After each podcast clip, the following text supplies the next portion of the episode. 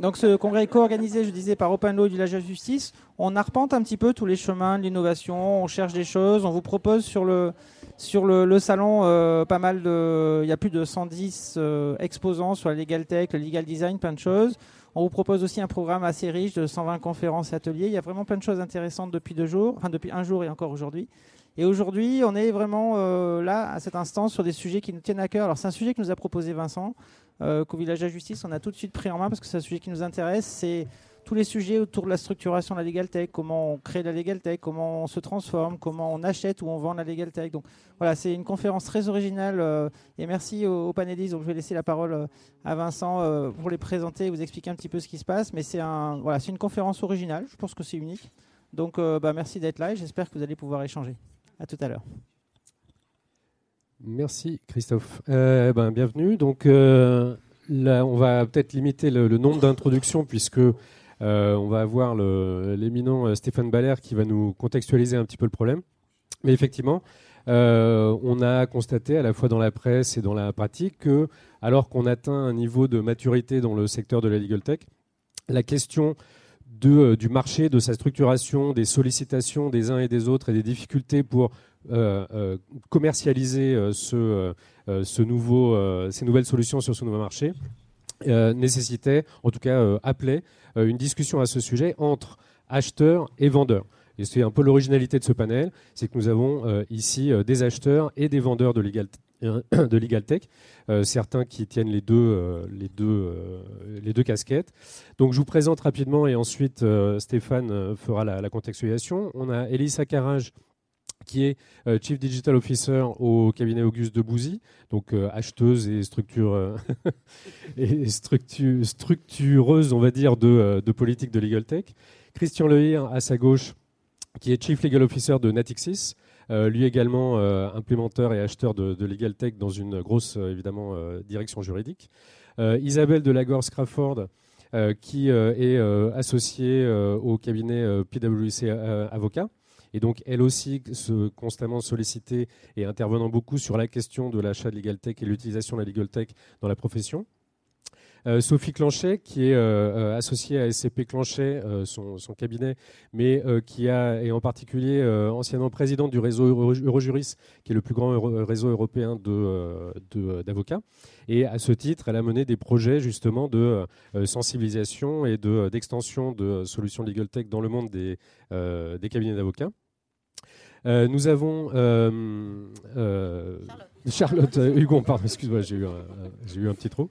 Euh, Charlotte euh, Hugon, qui est fondatrice de Votre Bien Dévoué, elle-même avocate évidemment, et également animatrice du podcast Avocat Génération Entrepreneur ou Génération Avocat Entrepreneur, je ne sais plus dans quel sens. Euh, Moi non plus.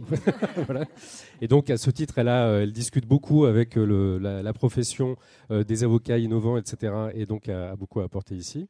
Marie-Alice Godot-Sorine, qui est la fondatrice de Legal Pilot, une, une start-up qui est très en vue aujourd'hui, qui vient de, faire une très grosse levée de fonds il y a, quelques, semaines de ça, et qui donc, elle, est confrontée au quotidien à la, vente de solutions Legal Tech.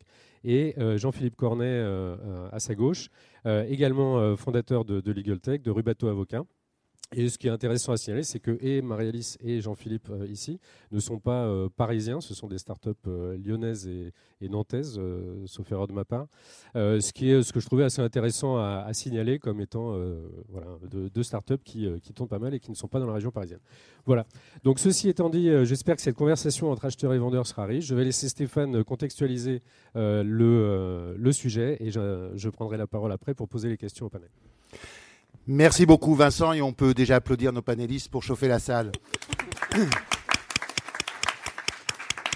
Alors, moi je suis breton aussi, provincial, comme ça on a le quota, on a le bon nombre de femmes, on peut démarrer.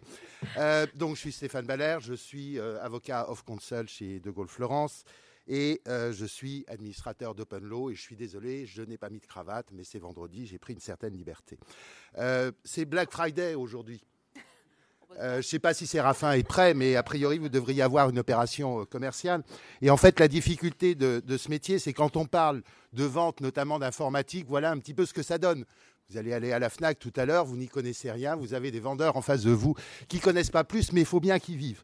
Alors, le vendeur, en fait, quand on va le voir, euh, on parle souvent, en tout cas dans sa tête, de Q. Est-ce que je suis en Q1, en Q2, en Q3 C'est le moment en fait où le chiffre d'affaires et les primes vont tomber. Et le plus dangereux, en fait, le plus dangereux, c'est Noël, c'est Q4. Parce que imaginez ce pauvre vendeur qui doit offrir ses cadeaux de Noël à ses enfants, à son épouse, et qui doit rentrer avec du chiffre d'affaires. Et donc, ça peut vous expliquer déjà certaines difficultés de, de comportement que l'on a entre acheteurs et vendeurs. On est sur deux cultures différentes. Deux cultures différentes qui font que quand on parle vente et droit, on a des imaginaires qui sont différents et qui s'opposent. On a un imaginaire qui est celui du vendeur. Vous voyez tous les qualificatifs que l'on prend en général sur le vendeur, ils ne sont pas très flatteurs, et surtout en France, contrairement à l'univers anglo-saxon, c'est un univers que l'on n'aime pas.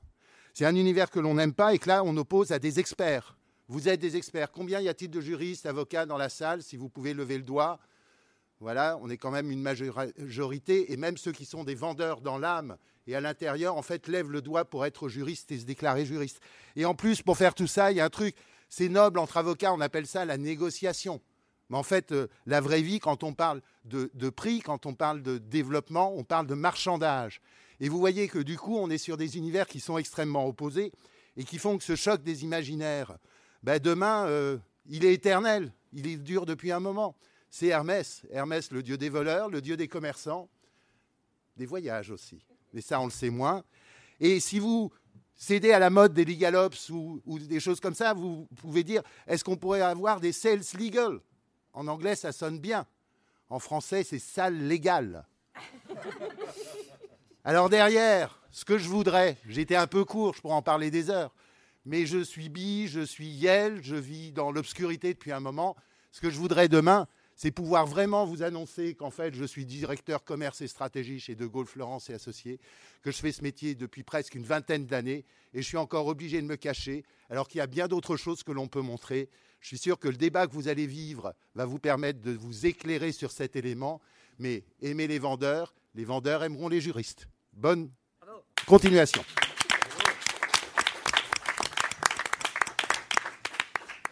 Bravo Stéphane une très belle introduction euh, à, notre, à notre sujet euh, sous l'angle culturel. Donc, euh, je vais reprendre d'ici. C'est bon, là, vous m'entendez? Le micro, je vais le mettre là. Et lorsqu'il y aura des questions. Alors, première chose, si euh, lors de la conversation vous avez euh, des questions, des choses comme ça, euh, notez-les mentalement. Après le premier tour d'intervention du, panel, on vous demandera si vous avez vous-même des et peut-être même des témoignages, pas forcément des questions, pour prioriser la salle plutôt que un tour de questions uniquement sur sur la scène. Donc voilà, alors on va commencer en posant donc un certain nombre de questions à nos, panélistes et on va commencer par, Sophie. Sophie Clanchet, donc euh, à peu près au centre euh, du panel. Euh, donc Sophie, comme en, en, introduction, en tant que présidente d'Eurojuriste, a été amenée à, être une espèce de pionnière de l'achat de legal tech dans le monde un peu étendu des, des, avocats. Et donc j'aimerais qu'on commence avec toi. Qu'est-ce qui empêche aujourd'hui, quels sont les obstacles qui empêchent les avocats de mieux acheter de la legal tech aujourd'hui? Alors oui, effectivement, dans le cadre de ma présidence d'Eurojuriste, ça, marche pas? Vous entendez? Il faut que je sois plus près. Oui, en tant que présidente d'Eurojuris, effectivement, euh, j'ai pu constater, puisque nous avons incité euh, nos cabinets d'avocats euh, petits et moyens à s'engager dans le monde de la legal tech et à se se doter d'outils performants pour leur cabinet, qu'il y avait deux problématiques pour moi principales. La première problématique, c'est la lisibilité des offres. Il y a une multiplication des offres euh, et effectivement beaucoup de sollicitations pour euh, l'avocat euh, de la part des différentes startups de la Legal Tech. Je vous donne un exemple. Euh, dans le cadre de la justice prédictive, aujourd'hui, on a, euh, on trois offres euh, ténors qui tiennent un petit peu la barre. Et donc, effectivement, la problématique pour l'avocat face à ces offres-là, c'est de dire qu'est-ce qui les différencie déjà? Pourquoi effectivement ces offres sont différentes dans leur fonctionnement, dans leur prix, qu'est-ce qui les différencie, quel est l'outil dont j'ai besoin au sein de mon cabinet, et donc, du coup, laquelle choisir? Et ça, effectivement, c'est une vraie problématique parce que devant la multiplication des offres, l'avocat, euh, il, il, a besoin effectivement de pouvoir avoir éventuellement un comparatif, une information euh, qui est une, une information analytique de l'offre euh, pour pouvoir se déterminer. Donc ça, c'est la première problématique. et la deuxième, en fait, et, la conséquence de ça aussi, c'est la problématique du temps. C'est-à-dire que dans les petits et moyens cabinets, l'avocat, euh, il produit beaucoup. Il est très occupé, il compte son temps. Et le temps qui lui reste, c'est le temps de la gestion administrative aussi, le temps de la gestion financière. Donc le temps de se poser, de faire les comparatifs entre les différentes offres qui lui sont proposées, de pouvoir éventuellement les tester, euh, les analyser, eh bien ce temps-là, il ne les a pas. Et donc, effectivement, c'est aussi sa problématique. Et quand il se décide d'investir, parce que je veux quand même rassurer euh, euh, aujourd'hui euh, les entrepreneurs de la Legal Tech, les petits et moyens cabinets ont envie d'investir dans des outils. Ils ont aussi les moyens d'investir dans des outils. Mais quand ils le font, on revient sur cette problématique du temps. C'est-à-dire qu'en fait, il y a le temps de la formation le temps de l'apprentissage, le temps de la prise en main de l'outil. Et l'avocat, il n'a pas forcément non plus ce temps-là. Euh, et, c'est vrai que du côté du vendeur, on ne l'a peut-être pas forcément bien informé qu'il y faudra du temps que l'outil ne sera pas performant immédiatement, qu'il faudra temps d'usage, euh, d'appréhension, euh, de formation des équipes, etc. Et donc, il est souvent déçu. Voilà, donc c'est vrai qu'il y a cette double problématique avoir, faire son analyse, euh, faire l'analyse de ses besoins pour trouver l'offre qui convient à ses besoins et prendre le temps de pouvoir ensuite faire l'apprentissage de l'outil pour le rendre performant et en, et en, voir en fait les bienfaits au sein de sa structure. Merci. Euh, donc on, la, question suivante que je voudrais poser du coup, c'est à Isabelle, puisque euh, Isabelle, euh, qui, évolue dans le monde des avocats aussi, mais dans une structure de forte taille, est-ce que euh, le fait d'être dans une grosse structure est quelque chose qui, qui change radicalement la donne pour, pour l'achat de Legal Tech bah, c'est là où ça devient très intéressant, c'est qu'en fait, je ne sais pas si on m'entend bien, c'est qu'en fait, ce que, ce, qui vient, ce que tu viens d'expliquer, ce sont des choses qu'on rencontre aussi. Euh, pour donner une petite idée, en France, on est plus de 500 avocats et on fait partie d'un réseau où on est présent en juridique dans plus de 100 pays. Ça veut dire que nous, quand on investit dans la tech, on a besoin d'être sûr que personne n'est en train de construire un outil qui pourrait répondre à notre besoin. Donc on a pas mal de, pas de contraintes internes, mais d'étapes internes à franchir. Euh, et il faut être sûr que euh, si ce ne sont pas des outils qui ont été créés en interne, il n'y a pas un pays dans le monde ou plusieurs pays qui ont déjà des partenariats en cours. Et si on a en cours, on a quand même comme principe et un peu obligation de suivre ces partenariats qui sont euh, négociés depuis des mois et des mois. Donc on essaye dans la mesure du possible de se caler sur ces partenariats. Ça peut en fait, et donc ça a une incidence sur notre calendrier. Maintenant, si on se ressent uniquement sur, les aspects français, on rencontre plusieurs choses en fait dont tu viens de parler, c'est-à-dire qu'on va avoir euh, les difficultés principales. Moi, j'en ai trois ou quatre, mais elles sont raccrochées les unes aux autres. Ça va être d'identifier précisément la tech qui va répondre à notre besoin. Donc la phase d'identification du besoin, elle est hyper, hyper importante. Ce n'est pas forcément un besoin qui va répondre aux besoins de 100 personnes. Ça peut être répondre aux besoins de 20 personnes, mais avec un impact financier énorme derrière. Donc en fait, ce n'est pas forcément en nombre. Il y a énormément de, paramètres qu'on prend en considération. Et l'idée, c'est voilà, c'est de cerner le besoin. Mais ça, c'est de notre côté, c'est notre responsabilité. Et trouver la bonne tech qui va répondre aux besoins. C'est est-ce qu'en utilisant cette tech, en investissant là-dessus, je vais arriver à mon objectif, voire je vais réussir à le dépasser? L'idée, c'est pas d'aller d'une tech à l'autre, en fait. On peut se tromper, mais si, si on commence avec une tech et qu'en fait on se trompe, comme on est quand même sur du temps un peu long pour la prise de décision, on sait qu'on va remplir sur euh, un an, un an et demi, deux ans, parce qu'on s'est trompé sur la première tech. Donc l'idée, c'est vraiment pas de se tromper. Donc la, la première difficulté, c'est vraiment d'identifier la bonne tech par rapport à nos besoins et aux objectifs qu'on souhaite atteindre. La deuxième difficulté qu'on a, c'est d'évaluer le temps dont on va avoir besoin Enfin, c'est une évaluation de façon générale, tant financière que euh, tant MPS. C'est-à-dire que c'est un investissement, c'est pas juste de l'argent, ce serait un peu trop facile, mais en fait, il y a toujours un décalage entre le prix les montants qu'on peut voir sur le web et quand on commence à bien se connaître, à bien connaître la tech, on réalise qu'au-delà de la licence, il y a énormément de coûts sont des, des, coûts financiers, c'est de l'argent, mais c'est aussi du temps homme. Et ça va être du temps homme d'avocat avec des, des degrés d'expérience très divers. C'est du temps homme de risk management, notamment sur les aspects, tout ce qui est gestion des données, parce qu'on doit faire super gaffe aux données de nos clients. Et, et cet aspect test, de la robustesse de l'outil, ça prend toujours des mois et des mois. Et on ne peut pas se permettre de se planter sur ça parce que chaque cabinet, quelle que soit sa taille, a une réputation à, garder et à protéger. Euh, donc le temps de risk management sont des équipes, le temps de l'IT, ce sont des équipes, euh, tous les tests de pénétration, etc. C'est à nouveau du temps. Et ça, c'est difficile à quantifier en fait. Ce temps-là, il est énorme, mais très difficile à quantifier. On sait qu'il est important, mais et, je pense que c'est propre à chaque cabinet et à chaque structure. Donc ça, c'est du temps de notre côté. Mais c'est vrai que ce temps d'appréciation, il est extrêmement compliqué. Et on nous demande en interne, en fait, d'essayer d'évaluer ce temps-là. Donc on met des chiffres. On sort des chiffres, voilà. Et je pense que petit à petit, on compare et on se dit, bon, on était plutôt bon ou plutôt à côté de la plaque. Euh, il y a un autre sujet pour nous qui est de trouver des techs qui sont prêtes à avoir un peu de souplesse, c'est-à-dire à, s'adapter à nos besoins. Alors évidemment, chaque tech, comme tous les besoins sont différents, on ne peut pas trouver que des techs qui sont prêtes à s'adapter parce que parce que sinon les, les techs s'en sortent pas. En revanche, nous, ce qui nous intéresse, c'est de trouver des legal tech qui sont intéressés par la co-construction. Donc quelque part, c'est du donnant-donnant. On essaye d'identifier, on met des grosses équipes sur les périodes de test qu'on appelle les fameux POC, et on a ces équipes qui remontent un certain nombre de sujets, ce qui va, ce qui va pas, ce qui peut être amélioré par rapport à nos besoins. Et là, je pense que c'est intéressant et c'est du donnant-donnant parce que l'investissement que la tech va faire, ça va pas intéresser que nous. L'idée, c'est que ça intéresse aussi évidemment d'autres cabinets ou directions juridiques sur le marché. Mais c'est vrai qu'on se heurte aussi parfois à des legal tech qui nous disent quoi qu'il arrive, mon produit c'est ça, je ne le changerai pas.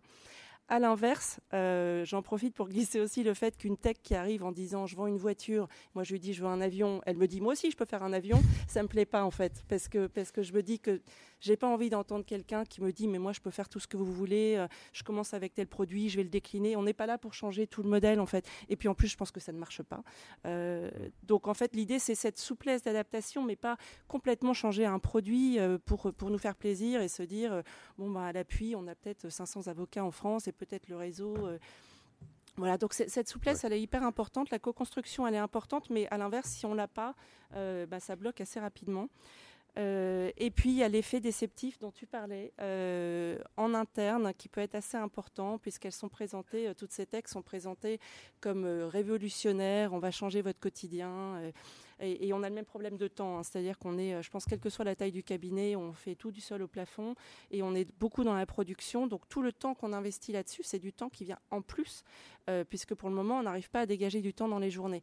Donc on arrive en disant, et moi je suis la première à le faire, en disant aux équipes, vous allez voir, ça va vous changer la vie, euh, euh, vous irez plus vite, vous allez vous concentrer sur d'autres sujets, ça va être génial. Bon, et aujourd'hui, on est dans cette phase intermédiaire où en fait on ne gagne pas du temps, mais on rajoute du temps à nos journées. Euh, donc il peut y avoir des décalages par rapport aux attentes, mais ça fait partie de l'investissement aussi de notre côté. Mais c'est compliqué d'embarquer les gens quand ils ont déjà des journées qui débordent et qu'on rajoute encore des choses en plus. Et puis le top management qui s'attend à des choses révolutionnaires, euh, à ce qu'on aille sur la lune ou presque, alors qu'en fait c'est c'est pas magique. Voilà. Et faire comprendre que c'est pas magique, alors qu'il y a un discours quand même des legal tech euh, qui et qui est juste, hein, parce que dans la façon de procéder, ça change énormément de choses. Et je pense qu'à terme, ça va nous changer la vie sur beaucoup de choses. En attendant, sur un temps court, on n'a pas. Voilà, souvent, il y, a des attentes sur les temps courts et ces attentes-là, on n'arrive pas à les satisfaire, en fait. Donc, il y a ce picoté déceptif sur lequel il faut euh, travailler, retravailler, retravailler pour pas perdre. Déjà, il faut embarquer les gens il ne faut pas les perdre en cours de route. Donc c'est un peu un travail des deux côtés, je pense. Tout à fait. Merci. Euh, pour finir, le, donc on voit la, question du, temps euh, qui se pose de la même manière. Pour finir, peut-être ce tour d'horizon, on va dire, euh, du, de la problématique acheteur. je vais demander à Christian. sa, sa, vision à lui, vue d'une grosse direction juridique qui est dans une structure pour le coup euh, véritablement capitalistique et non pas euh, comme dans une firme qui a, qui a une structure d'investissement différente. Comment est-ce que toi, tu, tu, tu vis euh, l'achat Legal Tech par rapport à ce qui vient d'être évoqué? Ah, on, est dans, la même, dans les mêmes problématiques. Hein. Je, pense, qu'il faut que tu rapproches ton visage du, du micro. Bon, je dis, on est, on, est, on est dans la même problématique, enfin, celles qui ont été évoquées, qui, notamment le, le, le temps long je pense que ça a été euh, bien souligné. C'est long pour, euh, pour les acheteurs. c'est long aussi pour les vendeurs, hein, souvent des petites startups qui bah, aimeraient bien signer le contrat et, toucher les fils de, vente, de vente de la licence.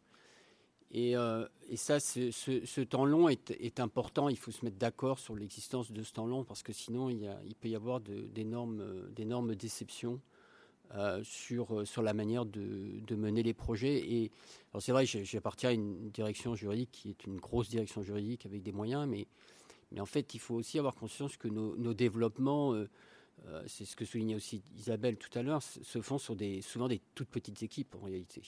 Hein, c'est un besoin qui est, qui est, qui est identifié et, euh, qui n'est pas nécessairement pour toute la direction, la direction juridique. Et, cette problématique de temps, elle, est valable même sur des petits, euh, projets. Euh, l'autre, chose qui, a été soulignée, c'est la, problématique de ROI, comme qui, qu'indiquait Isabelle. Et c'est vrai que c'est un coût hein, de de, développer du digital dans, une direction juridique. Et, même, euh, c'est pas évident d'aller chercher un budget euh, quand on a une direction juridique. Euh, la première fois que je suis allé chercher un budget pour, pour, pour notre direction juridique, on m'a dit mais, mais attends, en quoi la, direction juridique a-t-elle besoin de développer des outils informatiques? Bon, c'était il y a quelques années, les choses ont bien changé, mais mais euh, ce n'est pas nécessairement évident, donc ça dépend de son niveau de maturité. Mais quand on est une première fois, euh, euh, c'est assez compliqué parce que ce n'est pas nécessairement compris. Et puis, on va nous dire tout de suite bah, quel est le, retour sur investissement que, que, votre outil va, procurer. Et ça, c'est quelque chose de, très compliqué à identifier parce que bah, il n'est souvent pas financier. Or, on parle des gens qui, bah, ceux qui accordent les budgets, c'est les directions financières. Et donc, on n'est pas nécessairement sur le même niveau de, discussion. Donc, euh, mais avec le temps aussi, euh, on arrive à trouver des, critères de, retour sur investissement qui ne sont pas des critères financiers, qui sont des, critères de, qualité de service, qui sont des critères de sécurité, qui sont des critères d'amélioration de, la relation client. Euh, il y, en a plein d'autres. Hein. et, donc, euh, c'est des, éléments qu'on arrive à, surmonter, le, temps et le, temps et le, ROI. Le, troisième élément que je, soulignerai, euh, c'est que pour pouvoir développer un projet, il faut savoir pourquoi on le fait. Ça paraît une question assez simple. on peut se demander pourquoi je la pose d'ailleurs. mais c'est pas si trivial que ça parce que euh, on, voit des, équipes parfois se lancer dans des projets de digitalisation sans savoir vraiment ce qu'elles veulent.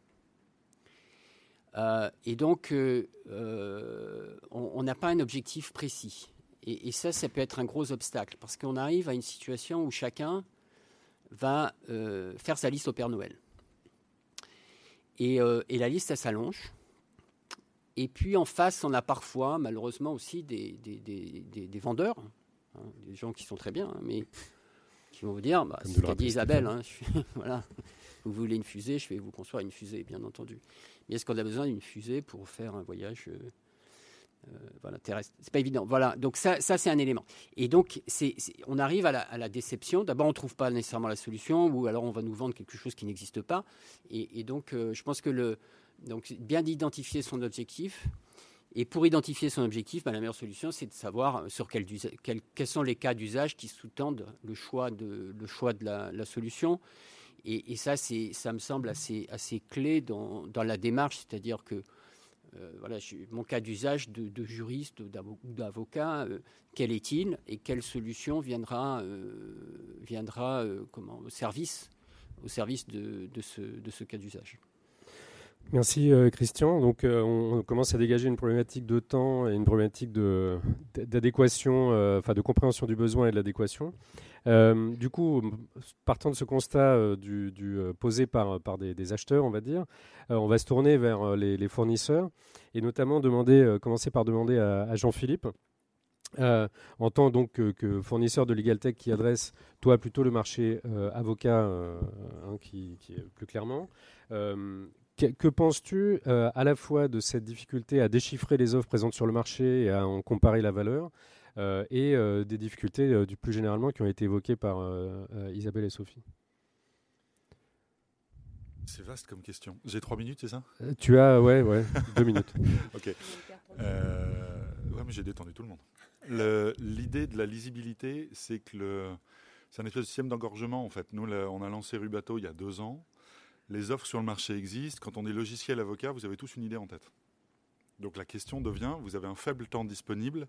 Comment est-ce qu'on montre qu'on fait quelque chose de différent qui peut vous apporter soit autre chose, soit quelque chose de différent pour servir l'objectif différemment? Donc la question devient effectivement ce qu'on évoquait tout à l'heure de la différenciation de nos offres et de la présentation de la différenciation. La difficulté qu'on a à vous le proposer, pour moi, c'est un jeu de posture. C'est la difficulté de la rencontre des postures que l'on a. En tant qu'avocat euh, ou juriste, hein, euh, je me souviens bien de mes années de droit et quand j'exerçais, peu importe, euh, on est des experts. On nous attend sur de l'expertise. Donc on est poussé au perfectionnisme qu'on a appris pendant 5 ans à la fac. Tu as bossé un an, tu as une copie, sinon tu redoubles. tu as un dossier, tu écris une fois, toutes tes erreurs, ton adversaire s'en nourrira. Sinon, ça va bien. Le principe d'une legal tech ou de l'investissement et de l'apprentissage dont on parlait tout à l'heure, c'est l'inverse. La méthode des petits pas. Comment est-ce que j'avance pour faire un peu moins pire, donc un peu mieux, donc aller vers un objectif noble en utilisant les potentiels que les legal tech nous offrent. Donc c'est exactement l'inverse. Donc c'est totalement contre nature par rapport et aux juristes et aux avocats. Donc la difficulté, c'est le changement de posture d'un côté, passer de l'expert métier à l'acheteur investisseur. On a parlé d'investissement temps long, qu'est-ce que j'y apprends? Alors le ROI comptable, c'est un truc. Le deuxième, c'est l'investissement ou l'apprentissage de ma façon de travailler ou de mon cabinet. Ça a été très bien dit tout à l'heure. Euh, au départ, on estime grosse masse le temps que ça va prendre. La fois d'après, on va dire tiens, attends, la dernière fois on a fait ça, c'était pas génial, on va le recalculer comme ça. Donc le premier investissement qui a été peut-être approximatif, au moins il a été fait, et il nous a permis d'apprendre qu'on investira mieux la fois d'après. Donc on n'apprend pas toujours directement sur le résultat comptable, mais on apprend à faire mieux le tour d'après. Donc c'est toujours les boucles qu'on a lues dans Lean Startup d'Eric Ries ou etc. Tester, mesurer, apprendre. Et comment on accélère les boucles d'apprentissage itératives pour que la vélocité de l'équipe s'améliore en permanence. De ce côté-là, il y a un boulot. Côté avocat ou direction juridique, on est juriste, on devient expert. On devient avocat à l'école, on n'apprend toujours pas à faire de la gestion. Donc on se retrouve à découvrir les questions de rentabilité avec notre premier maître de stage ou avec le premier avocat associé qui va nous former. Donc on a un apprentissage depuis 200 ans qui est purement empirique par génération. Mais pas vraiment sur de la structuration d'investissement. De l'autre côté, Tech, c'est exactement l'inverse on doit d'abord survivre pour que notre produit devienne viable avant de pouvoir être rentable. Donc il faut qu'on aille vite, il faut qu'on apprenne très vite. Donc comment est-ce qu'on peut poser les bonnes questions, mais vous les poser, parce que sans vos retours, on peut être euh, illuminé d'un truc fabuleux. Si on l'exécute mal et que ça ne vous correspond pas, on prendra le mur quand même. Donc comment on arrive à vous écouter pour créer très vite des choses qui vous correspondent, même si on ne fait pas tout? Hmm. Et là, c'est encore une fois une question de posture. Je ne peux pas me dire que vous allez acheter ma solution si je ne vous l'explique pas proprement, si je ne vous dis pas ce que je fais différemment, et si je ne suis pas capable de vous dire voilà les objectifs après lesquels on court, et voilà comment on pense qu'on va y arriver avec vous. Ma proposition, mais je crois qu'on est plusieurs à le faire ici, c'est de se dire que le seul moyen d'avoir cette rencontre des postures, c'est de partir du principe que la mise en place de LegalTech ou l'achat de LegalTech est un partenariat qui sera un investissement partagé le temps et le coût que je mets sur chaque cabinet d'avocats, même s'il n'y a qu'un avocat individuel dedans, je peux vous le donner, vous le chiffrer si vous voulez, il est énorme et bien plus important que ce que vous croyez. Ce n'est pas ma tech qui va me prendre du temps. C'est le temps qu'on va passer pour trouver la façon de produire les résultats dans votre, entreprise qui a forcément ses particularités. Donc le jeu, c'est laissez-nous un peu de place pour qu'on vous explique, et à nous, par contre, d'être objectif et de négocier avec vous les jalons de validité de ça fonctionne ou ça ne fonctionne pas. Et si ça ne fonctionne pas, c'est pas grave, on aura tous appris quelque chose. Il faut juste que l'investissement ne soit pas démesuré. Donc, on arrête le fantasme de la legal tech est une baguette magique. C'est un investissement. Par contre, c'est un investissement. Investir, ça ne veut pas dire ouvrir les vannes. Je ne pense pas que Christian dise on prend une solution. Allez les gars, on s'en fout du budget, allez-y, ça va être génial. Évidemment que c'est normé. Et quels que soient les étages et les tailles de cabinet ou de direction juridique, on va normer l'investissement. C'est normal. Dites-le nous, on va voir si on est dans les mêmes normes et comment on peut se retrouver. Et on sera, si on se met d'accord sur les critères de réussite ou les critères d'échec, on sera tous d'accord pour faire le bilan de ça marche ou c'est perdu. L'important, c'est que nos solutions vous apportent plus que ce qu'elles vous coûtent. Alors, merci euh, Jean-Philippe.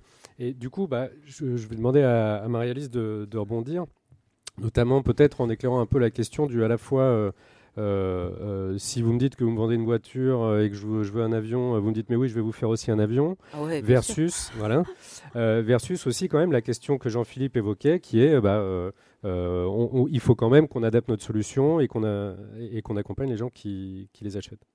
Bah, qu'on l'adapte, pas forcément, mais en tout cas, oui, euh, le sujet de l'accompagnement est extrêmement important, ça c'est vrai.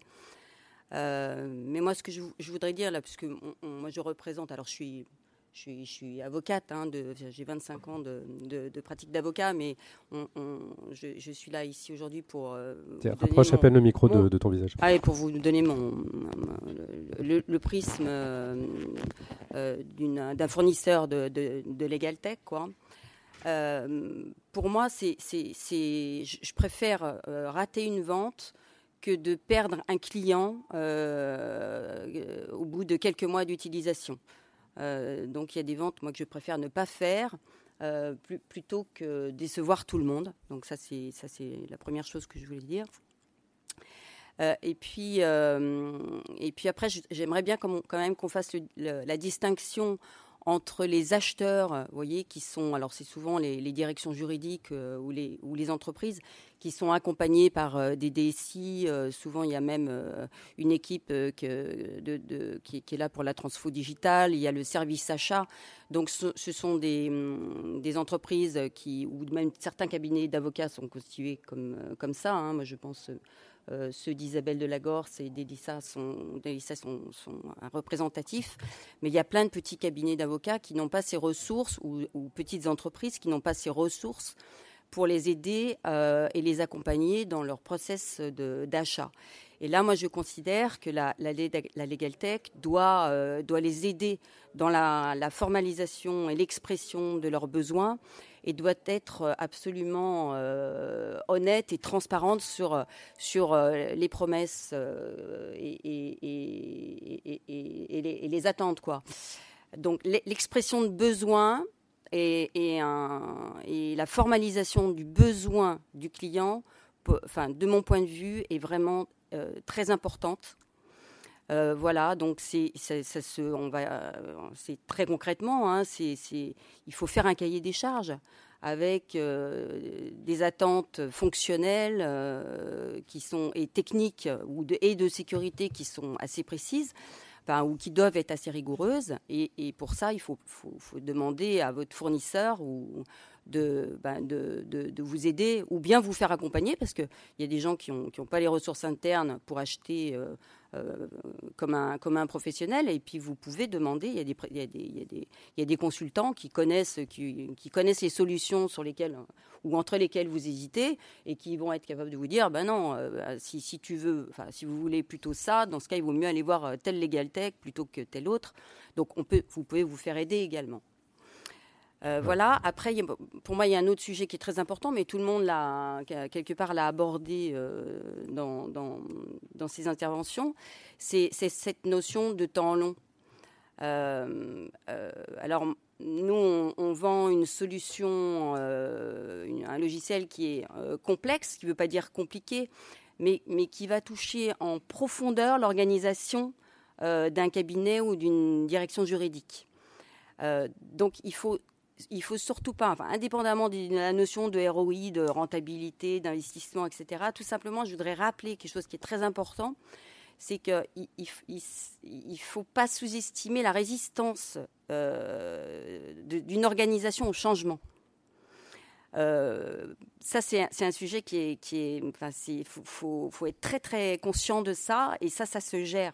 Enfin, ça doit s'appréhender, s'anticiper, se gérer. C'est-à-dire que moi, j'invite euh, tous les acheteurs de, solutions de technologie juridique à vraiment à se mettre en mode projet et à anticiper euh, ce risque de, résistance au changement, de non-adoption des, équipes euh, à, la solution, parce que c'est là où on se plante. Vous pouvez, l'outil peut être parfaitement adapté aux besoins du client. Euh, si quelque part vous n'arrivez pas à, faire adhérer et, accompagner toutes vos équipes pour qu'elles s'emparent de, l'innovation, qu'elles apprennent à travailler autrement, euh, bah, vous ratez votre achat et nous on rate notre vente. Et, et franchement, euh, moi pour moi c'est le peut-être je suis pas une bonne commerciale, mais, mais pour moi, ça c'est un truc qui est, parce que j'ai été trop longtemps avocate. Et je, mais, pour, mais, mais pour moi, c'est c'est hyper important. Voilà. Et moi, j'aime bien. Euh, il y, a, y, a, y a un, c'est un, ancien avocat qui, qui, qui est devenu commun, qui s'appelle euh, euh, Robin, Robin, Sharma, qui est, qui est canadien, et qui dit tout changement est compliqué au début, difficile au milieu et magnifique à la fin. Bon, et c'est une autre façon de parler, d'exprimer euh, le retour sur investissement, le ROI, etc. Mais c'est, c'est voilà, c'est du vécu, mais c'est. Merci, euh, merci Marie-Alice, effectivement, euh, du, vécu. Mais du coup, avec les points qui, qui, sont soulevés, là où on a la question d'une part du temps long et de gérer le temps long et de l'expression des besoins, parce que tu disais faire un cahier des charges, mais faire un cahier des charges, c'est pas juste rédiger un document, c'est un processus complexe dans une entreprise. Euh, et Lisa, je voudrais me tourner vers toi justement, puisque toi, tu, es dans un cabinet un petit peu particulier qui a établi, un, qui, a, une Chief Digital Officer euh, dans, le cabinet. Euh, et toi, tu as réussi pas mal de, Tu as beaucoup de réussite, on va dire, dans, la mise en œuvre de, ces technologies. Comment est-ce que tu as abordé ces, et surmonté ces obstacles? Oui. Euh, donc moi, euh, ça fera au mois de mars euh, trois ans que je suis chez Auguste de Bouzy sur ces problématiques d'innovation et de transformation digitale. Donc je confirme le temps long, puisque les projets en fait sur lesquels j'ai travaillé et les initiatives que j'ai lancées, certaines sont des réussites aujourd'hui, beaucoup comme euh, en mode start-up euh, ont pivoté, ont coulé, euh, des POC, enfin certains POC n'ont pas été concluants, mais pour ceux qui ont passé la, ligne d'arrivée, effectivement aujourd'hui on a des retombées positives. donc je dirais que pour reprendre tout ce qui a été dit juste avant, on a effectivement l'adoption qui est cruciale. Euh, et en fait, tout ce qu'on se dit là, c'est vraiment le champ lexical de la gestion de projet, qui euh, est une méthodologie, une méthodologie qui s'applique euh, au juridique, au legal tech, mais qui s'applique à une gestion de projet informatique dans, dans certains départements de banque, dans les usines, dans plein d'autres secteurs. Donc on a besoin de chefs de projet, donc une personne qui soit clairement identifiée.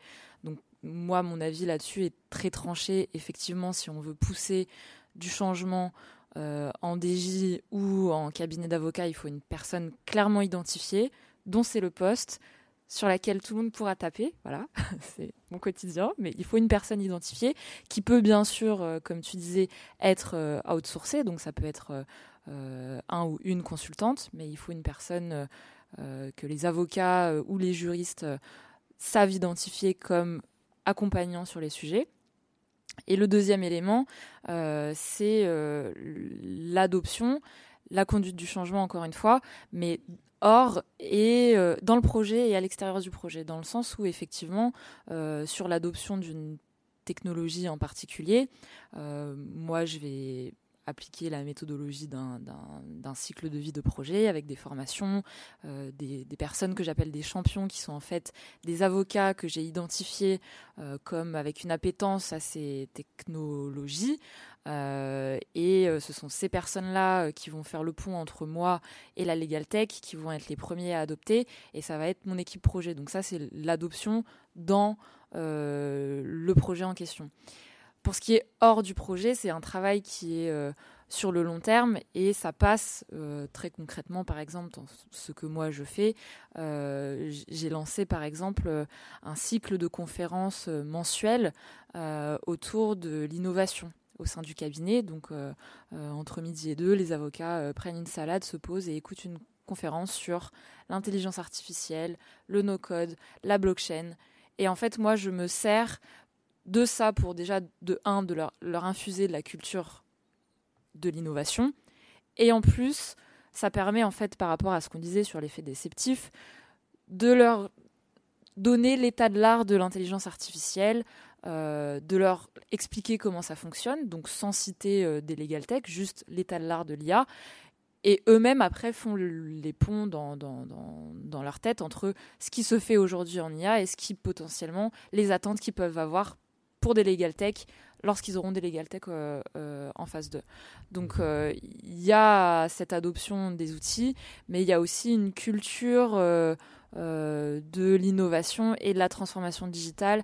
Et régulièrement, je fais des, des, piqûres de rappel sur voilà ce qui se fait sur le marché, le benchmark par exemple sur l'automatisation de contrats, voilà où on en est, sur les due deals, les, voilà où on en est, ce que vous pouvez attendre ou nous. Ce qui fait que lorsque je les sollicite sur un projet en particulier, ils ne sont pas déjà euh, démunis et j'ai pas à faire tout le travail de soit euh, non, ne t'inquiète pas, ils ne vont pas te remplacer. Soit, euh, par contre, en revanche, euh, oui, il va falloir continuer à, bosser. Ça, ça va pas, ça va pas faire tout le travail à ta place. voilà. C'est la, double, contrainte, la double contrainte de l'attente. je veux que ça fasse tout à ma place, mais je veux pas que ça me remplace. Euh, bah, merci, ça c'était vraiment intéressant parce que du coup on voit qu'il y, a le côté aussi susciter une espèce de, base de connaissances chez l'avocat qui lui permet ensuite de, savoir de quoi il parle. Et du coup le, lien se fait assez euh, naturellement avec Charlotte qui justement, notamment en tant que euh, animatrice et créatrice du podcast Avocat Génération Entrepreneur, Comment est-ce que toi, peut-être que tu parles à une, à une, à une sous-population un peu particulière? Euh, Comment est-ce que toi, tu, tu vis justement cette, euh, cette, appétence des avocats ou leur compétence à être capable de, de gérer du changement technologique? Alors effectivement, moi j'ai euh, une double expérience de celle qui m'a été relatée dans mes podcasts par les avocats qui ont mis de l'innovation au sein de leur structure et mon expérience de, de créatrice d'une Legal Tech. Et euh, je fais le constat, en fait, que l'on soit fondateur d'une start-up ou euh, on veut influer, enfin, être un cabinet un peu start-up, c'est qu'il faut euh, démarrer de la même manière. Et alors moi, je, les personnes que j'interroge dans mes podcasts, en général, sont des, des petites structures c'est des, avocats qui. L'objectif de notre podcast, c'est donner des clés aux avocats qui veulent entreprendre. Pas forcément innover euh, dans le sens tech, mais euh, qui veulent euh, changer le business model de leur cabinet. Et ce que je constate, c'est que la plupart des avocats qui ont innové dans le business model ont dû intégrer de la tech dans leur, dans leur cabinet. Et euh, je fais également le constat que euh, les cabinets, pour euh, intégrer de, la tech, doivent faire comme une start-up, faire un business plan, et que la tech soit partie intégrante du BP, et que comme une start-up, parce que je ne sais pas si, si vous savez, mais on conseille toujours quand même quand on crée une société, enfin une, une start-up, de commencer par ce qu'on appelle le MVP, qui est le Minimum Valuable Product, euh, qui est donc de commencer par tester son marché avec euh, un, début de tech. On n'est pas obligé de, de, faire des millions de développements immédiatement. L'idée, c'est de d'abord tester son marché. Et en fait, les, cabinets, les avocats euh, qui ont fait cette méthode, ont réussi en fait à aller, ce que disait Jean-Philippe, à faire du, pas à pas. donc euh, je vous invite à écouter mes, mes podcasts. Mais euh, euh, c'est vraiment voilà ce que je constate, c'est que moi, je vais vous donner un exemple. Je, je, veux vraiment développer un marché de niche. On a interrogé Benjamin Mérès, qui a développé une activité de niche qui est les indemnités de retard d'avion et d'annulation de vol. Donc c'est très très spécifique et euh, c'est des dossiers qui font gagner à l'avocat 300-400 euros. Donc évidemment, euh, il faut euh, de la tech pour faire de la masse et du volume. Alors lui, bon, il n'a pas pris de tech ailleurs, il a fabriqué sa tech. Donc ça c'est une autre une autre façon de faire, mais il a fait de son cabinet une start-up, c'est-à-dire qu'il a mis dans le business plan de son cabinet 10 000 euros par mois pour payer un développeur temps pour payer l'assistante juridique qui va envoyer ensuite les courriers recommandés, répondre aux appels, etc. Parce qu'il y a aussi une espèce de, de, de pardon voilà, une hotline à diriger importante, etc. Donc, euh, voilà, c'est vraiment le, constat que je fais de, mes, des deux expériences que j'ai en tant qu'animatrice euh, de podcast et puis, euh, enfin, d'aller voir ce qui se fait sur le marché et en tant que fondatrice de Legal Tech, c'est qu'il faut faire du pas à pas, faire un business plan, commencer par tester son marché. Et alors, Laurence, c'est Laurence Elisabeth, pardon, excusez-moi, on a un problème avec les prénoms, euh, disait tout à l'heure qu'ils étaient une énorme structure, euh, mais que parfois il y avait des produits qui allaient concerner que 20 personnes. Euh, et qu'en termes d'investissement, c'était peut-être plus rentable que d'aller mettre une tech pour 400 personnes. Alors je, je, suppose que quand vous dites ça, c'est que vous faites également un business plan et vous vous dites, OK, on va fonder un département dédié à, euh, à telle activité, j'en sais rien, dans l'assurance. Euh, euh, et grâce à cette tech, on va pouvoir faire du volume, du volume, du volume. Donc, le, le voilà, pour moi, vraiment, c'est le MVP, y aller petit à petit et, et ensuite rajouter des couches au fur et à mesure de tech.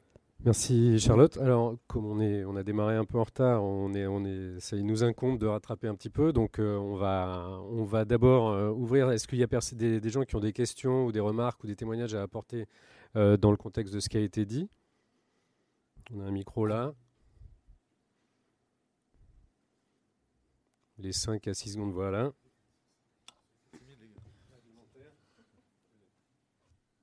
Bonjour. Ouais.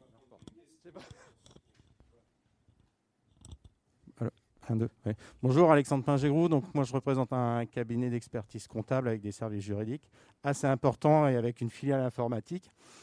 On a essuyé euh, avec un éditeur que je ne vais pas citer, mais euh, on a abandonné un projet au bout d'un an et demi. Euh, et aujourd'hui, je me pose la question en se disant le champ des possibles, est immense. On veut effectivement de la finesse. et pour autant, si je reviens un peu en arrière, c'était facile. On allait dans un grand supermarché, on prenait, euh, alors je suis pas trop vieux, mais on prenait euh, le disque dur, on le mettait dedans, on avait le logiciel, tout le monde trouvait ça euh, parfait et ça fonctionnait. Et aujourd'hui, on bah, n'arrive plus à ça parce qu'on on essaye d'avoir vraiment la finesse, comment dirais-je, l'aboutissement complet. Et ce qui fait qu'on n'arrive pas à emmener les équipes, on n'arrive pas à, aboutir certains projets.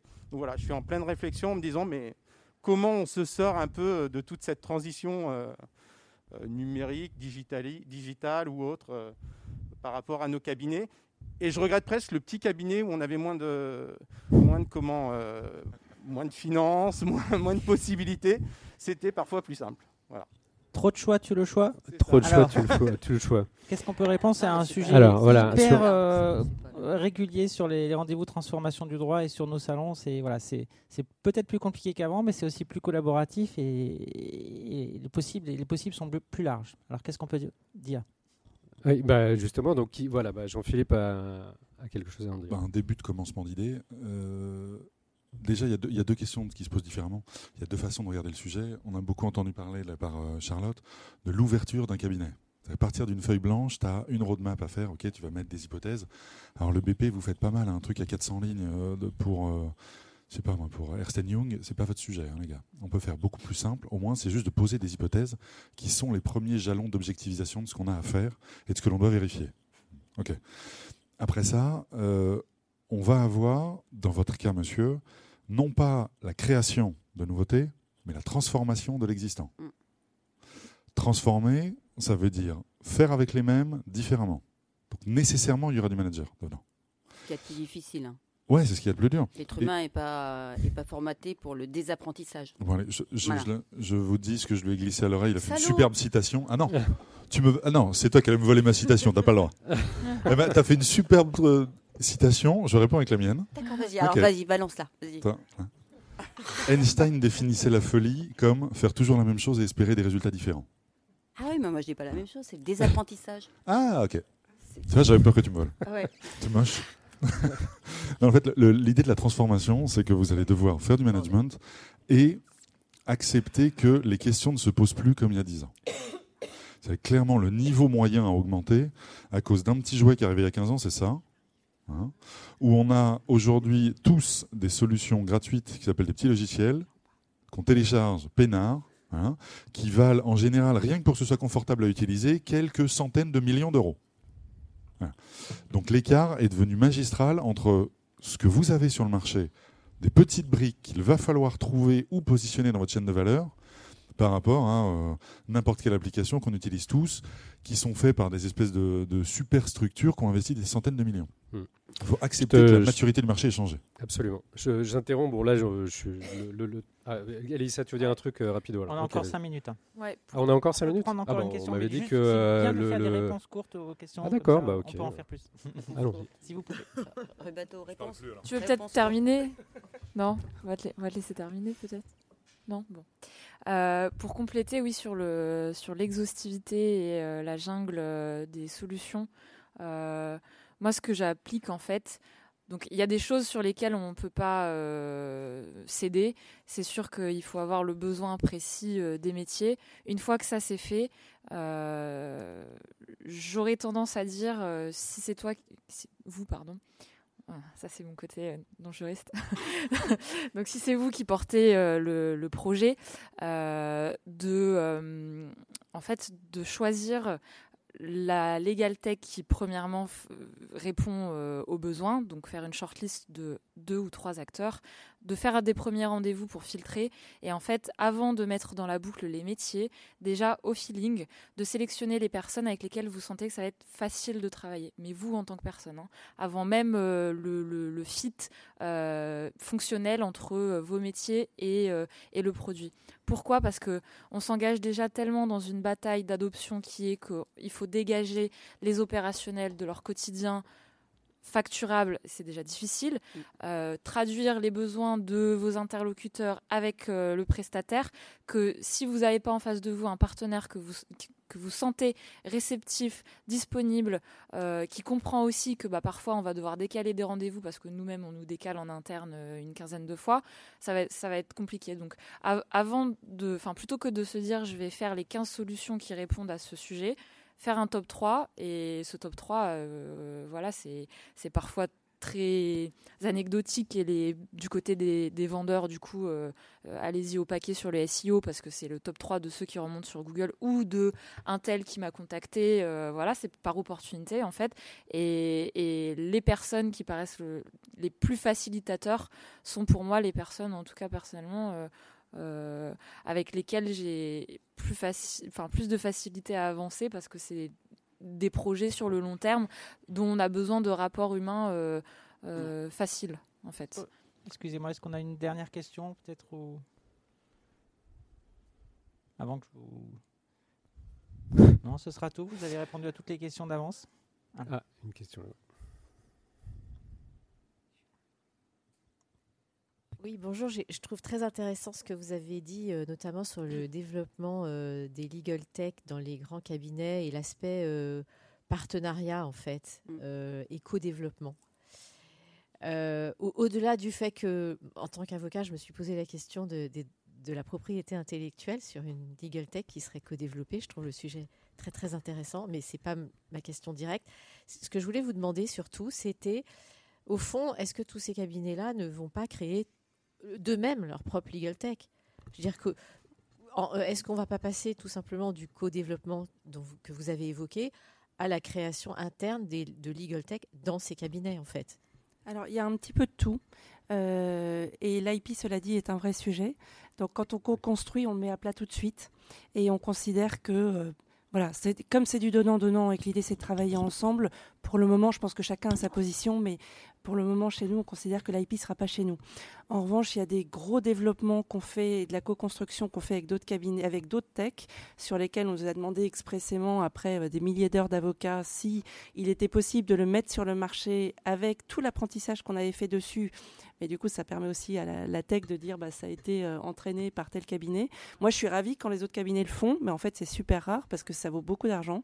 Et notre position, en tout cas la mienne, et, et c'est celle qu'on a retenue, c'est de dire aujourd'hui, si on a contribué, mais significativement, à l'enrichissement d'une technologie, donc c'est de l'IP, hein, on parle vraiment d'IP. Pour le moment, on veut que ça reste chez nous. Maintenant, sur la construction, en fait, il y, a plein d'aspects différents. En général, on essaye de voir si par rapport aux besoins, on peut construire la tech et est-ce que c'est plus intéressant en interne de le faire avec nos ingénieurs, euh, l'équipe tech, etc. Euh, et ça dépend qui on a en face de nous sur le marché. S'il y a une tech qui existe depuis 5, euh, à, 5 à 10 ans, les millions qui ont été engloutis en termes de développement, qu'elles soient françaises ou étrangères, on n'arrivera jamais à les rattraper. Donc par rapport à nos objectifs, parce qu'il faut aller vite, il faut être rentable, il faut être compétitif, on sait qu'on n'arrivera pas à rattraper ce, ce temps-là. Mais on envisage toujours et on nous dit toujours est-ce qu'en interne on peut le faire? Est-ce que dans le réseau ça existe?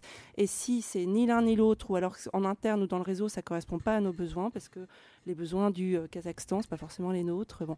Et sans aller aussi loin, euh, voilà, ça peut être sur des choses plus basiques ou qu'on retrouve dans tous les pays, mais ils n'ont pas la même approche et c'est pas ce qu'on a envie de faire. Donc il y, a des outils de génération automatique de documents sur lesquels euh, d'autres pays du réseau travaillent avec des prestataires qui sont pas ceux avec lesquels on est en train de négocier des partenariats très concrets aujourd'hui. Et puis on envisage aussi en plus toujours la possibilité de racheter des techs. Et en général, elles ont envie de rester très indépendantes. Et je comprends très très bien, euh, pour avoir été un peu de l'autre côté, euh, je comprends très bien l'envie de rester autonome, de ne pas avoir d'exclusivité. C'est précisément pour ça qu'en général, les avocats basculent de l'autre côté. C'est certainement pas pour se faire racheter, sauf quand financièrement, ça peut être très intéressant. Mais mais en fait, tout est ouvert. Voilà. Très bien. Alors euh, voilà, il faut qu'on conclue. Euh, merci pour ce, cet éminent panel qui a partagé quand même des expériences très, euh, riches et, et, très uniques. Je voudrais les remercier d'avoir de nous avoir autant éclairés. Et bonne continuation pour la suite.